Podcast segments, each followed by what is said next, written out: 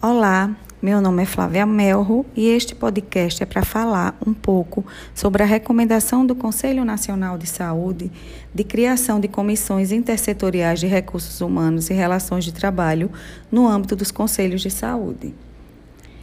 Bem, a discussão em torno da integração ensino, serviço e comunidade é antiga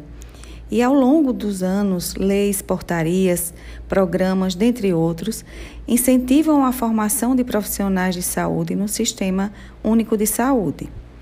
Considerando as competências dos Conselhos Estaduais, Municipais e do Distrito Federal, em fevereiro de 2020, o Conselho Nacional de Saúde recomenda a estes conselhos a criação de comissões intersetoriais de recursos humanos e relações de trabalho.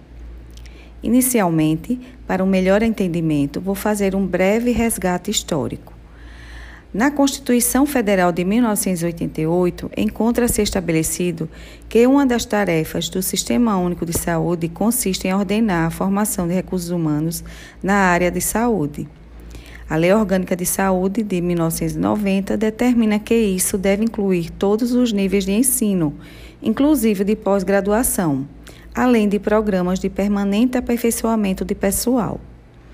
Reconhece-se que a promulgação das diretrizes curriculares nacionais de 2001 para os cursos de graduação na área da saúde inscreveu-se como um marco conceitual e político para pensar a formação em saúde. A aproximação e o fortalecimento do trabalho mais colaborativo entre os Ministérios da Saúde e da Educação propiciam condições políticas favoráveis à criação da Secretaria de Gestão do Trabalho e da Educação em Saúde, que, pelo Decreto 4.726, de 9 de junho de 2003, alterou a estrutura do Ministério da Saúde, simbolizando assim que ele estava preocupado com a ordenação dos recursos humanos e a gestão do trabalho. A partir da criação desta secretaria, surgem vários projetos para fortalecer a integração ensino e serviço,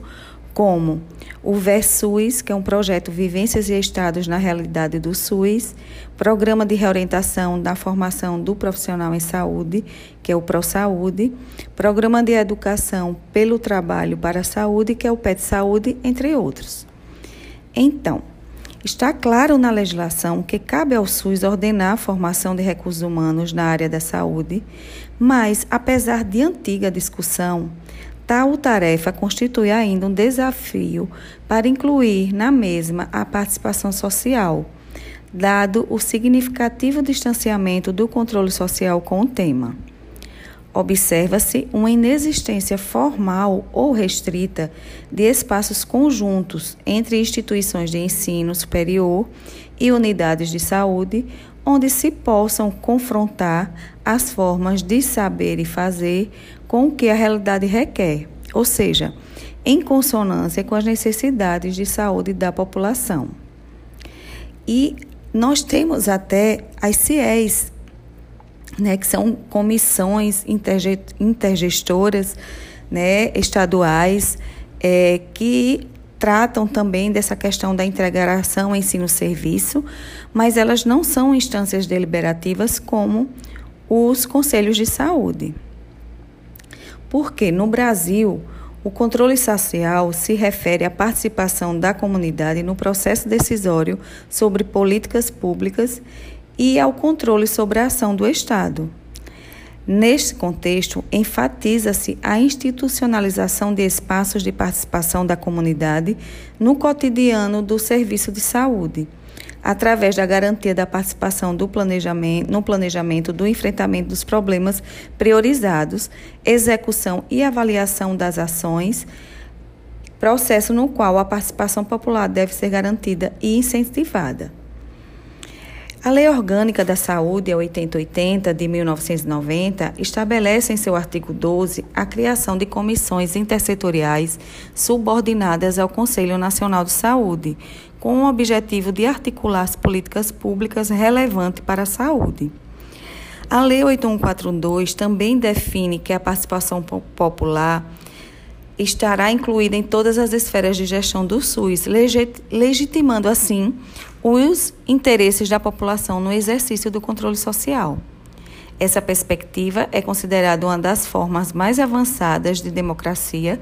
pois determina uma nova relação entre Estado e sociedade, de maneira que as decisões sobre as ações na saúde deverão ser negociadas com os representantes da sociedade, uma vez que eles reconhecem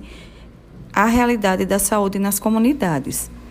Esperamos que a recomendação seja colocada em prática o mais rápido possível pelos órgãos legítimos de controle social na saúde e assim a sociedade ganhe mais um espaço de discussão importantíssimo na formação de futuros profissionais da saúde do nosso país. Obrigada.